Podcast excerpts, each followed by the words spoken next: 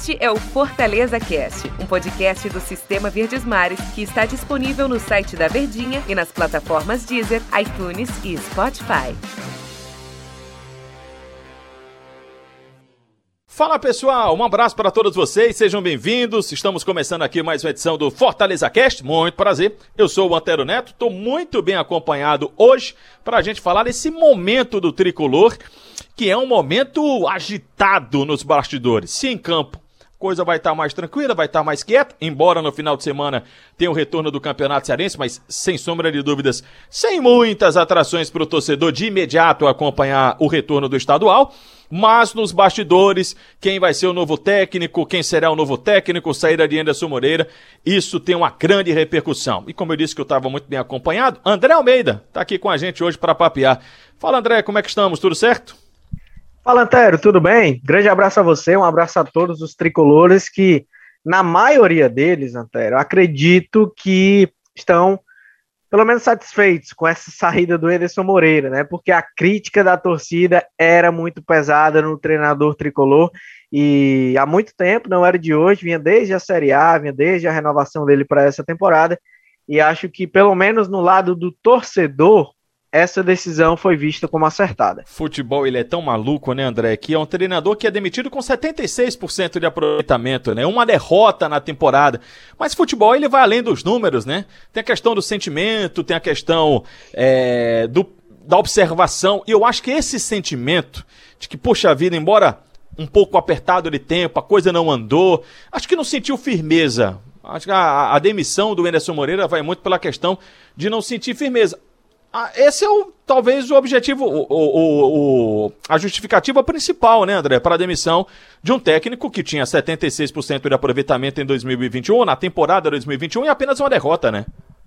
E porque o desempenho não era bom, né, Antero? Fortaleza conquistou várias, várias dessas vitórias contra adversários bem inferiores tecnicamente e jogando ruim. É, a gente sabe que o desempenho estava longe de ser bom, né? Era algo natural nesse começo de temporada mas a, a, evolução não ocorreu da forma como era esperada, né? E acho que isso acabou pesando muito. E a troca, o momento era esse, Antero. A eliminação para o Bahia ocorreu de uma forma muito ruim pela maneira como se desenrolou, né?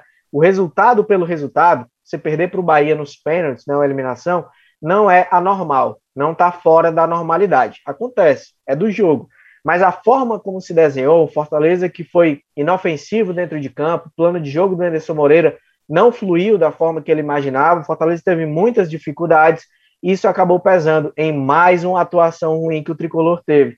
Então, o momento de fato era esse, porque o Fortaleza tem um mês aí para o início da Série A, o novo treinador que chegar vai ter a oportunidade de trabalhar nesse período para o principal desafio do ano, que é a disputa do Brasileirão. Além de que depois que começar o Campeonato Brasileiro, até tem aquela nova regra, né, que começa a valer nesse ano.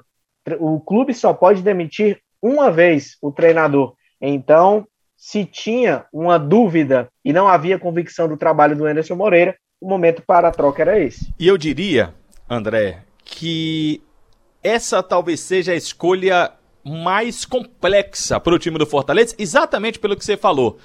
Fortaleza ele precisa contratar. Eu sei que quando você contrata um técnico, você contrata para ele ser vencedor, para ele passar o maior tempo possível, para ele ficar e construir um trabalho com tranquilidade e os resultados aparecendo. Mas nesse caso, é, com o campeonato começando daqui a um mês e essa nova regra da demissão, me parece que é a decisão e uma contratação das mais complexas para o time do Fortaleza, exatamente por essa questão. O Fortaleza vai ter mais ainda de contratar um treinador para passar muito tempo. Ele vai ter que ter muita convicção para contratar esse treinador para realmente fazer o trabalho do Fortaleza na Série A de 2021. O que, convenhamos, é uma decisão bem difícil devido aos, a, aos aspectos que envolvem uma contratação e principalmente que não é nada certo, né? Futebol não é uma certeza, né? E também as possibilidades que tem no mercado, né, até Não tem um nome assim que seja visto. Teve a questão do Fernando Diniz, que o Fortaleza de fato procurou, mas ele, ao que consta, havia recusado, né, é, aceitar o, o, comando de aceitar o, comando, o comando do Fortaleza nesse momento. Então, você vai ver uma opção que se adeque ao perfil do elenco, que tem a característica de impor um estilo de jogo de acordo com o que a diretoria quer, que segundo Marcelo Paes é um DNA ofensivo, né? O treinador que coloca o time para frente, seja vencedor, toda essa coisa que você falou, e de acordo com os nomes disponíveis. Então o desafio é grande, não é fácil não. A missão do Fortaleza de encontrar um nome que consiga casar todas essas, todos esses quesitos e convencê-lo a aceitar um nome que está no mercado, que até já foi em outro momento sondado pelo Fortaleza, que é o do Dorival Júnior, me agrada, né? E acho que lhe agrada também, né? Que a gente estava conversando antes sobre isso.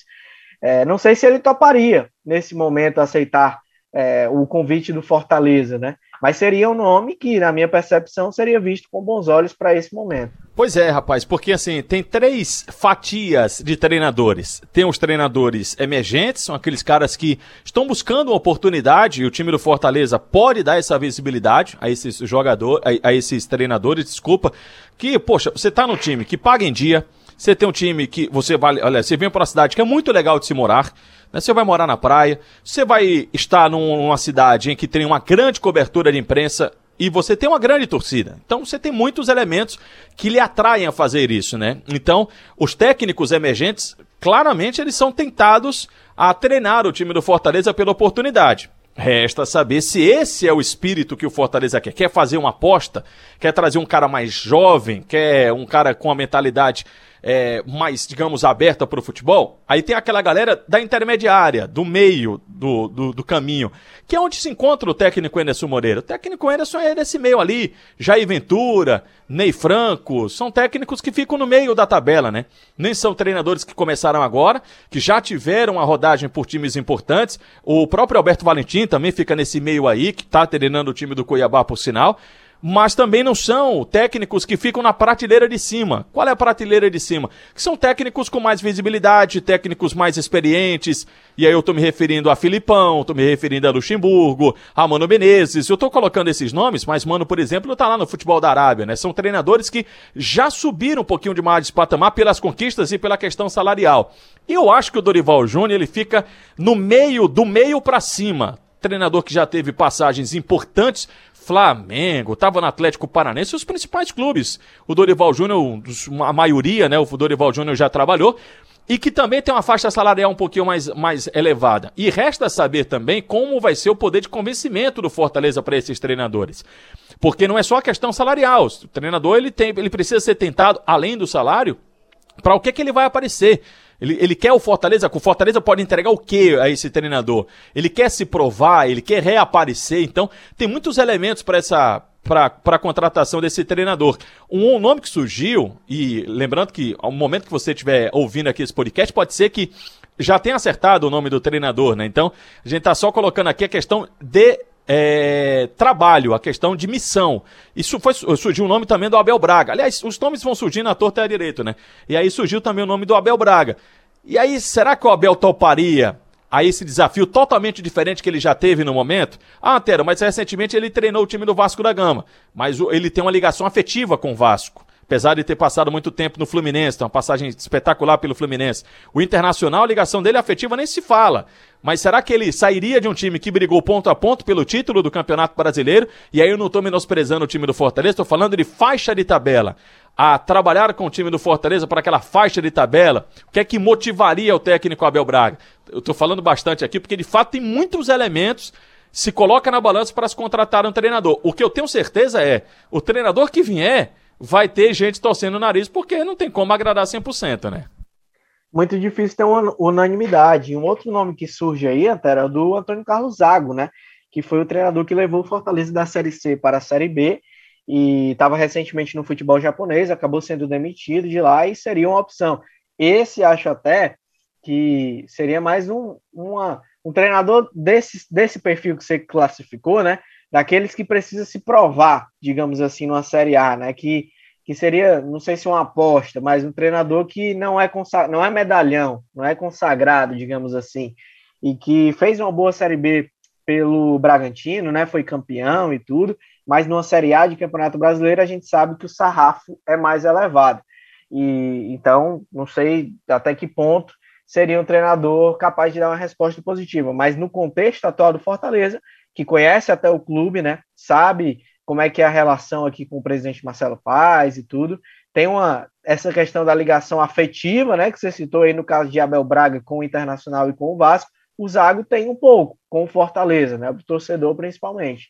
Mas então pode vir a ser um nome também cogitado nesse momento. Eu coloco o Zago no patamar dos caras que querem mostrar serviço na Série A do Campeonato Brasileiro, né?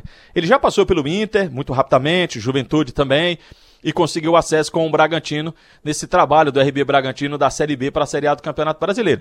Mas ainda coloco na conta da aposta. Ainda não tenho uma certeza assim de de, poxa, apesar da experiência internacional recente dele lá no Kashima, lá no Japão, diz assim, ó, o, o Zago é esse, é esse tipo de treinador, por isso, além dessa questão afetiva, também não pode se ir só pela questão afetiva, não. O que é certo também, André, para fechar aqui o nosso papo, é que quem chegar vai ter tempo, né? Embora tenha um retorno do Campeonato Cearense, Fortaleza só a Vera volta a campo no final de maio, então esse treinador vai ter muito sossego. Ele não vai poder reclamar de que ah, lá na estreia contra o Atlético Mineiro nós não tivemos tempo para se preparar. Se tem uma coisa boa, se é que tá para tirar algo de bom desse momento do Fortaleza, é essa calmaria que o time vai ter. Não vai ter cobranças em sequência, porque as, as competições cessaram, né? E aí o time só se prepara mesmo para voltar à Série A, e aí a cobrança retorna e vai também retornar em um nível muito elevado. E esse aspecto foi crucial porque ele vai ter tempo para treinar e também vai poder fazer alguns experimentos no Campeonato Cearense que está voltando, né, Terry? Então vai poder é, utilizar o estadual como uma espécie de laboratório, digamos assim, para ir preparando a equipe e, claro, tendo esse tempo de treinamento que é fundamental para preparar para o principal objetivo, que de fato é a disputa da primeira divisão. A decis... É aquilo que a gente falou. A decisão, o momento da decisão de seguir com o Enderson ou de trocar o comando era agora. Fortaleza dá essa sinalização e claro que esse tempo aí foi um critério que pesou demais. André, valeu demais a sua companhia, a colaboração hoje aqui no nosso Cearacast. Convite feito para a turma voltar amanhã e a qualquer momento a gente atualizar a galera. Valeu demais, Antero. Um grande abraço, um abraço a todos os torcedores e até a próxima. Valeu, valeu pessoal, um abraço, até a próxima. Este é o Fortaleza Cast, um podcast do Sistema Verdes Mares que está disponível no site da Verdinha e nas plataformas Deezer, iTunes e Spotify.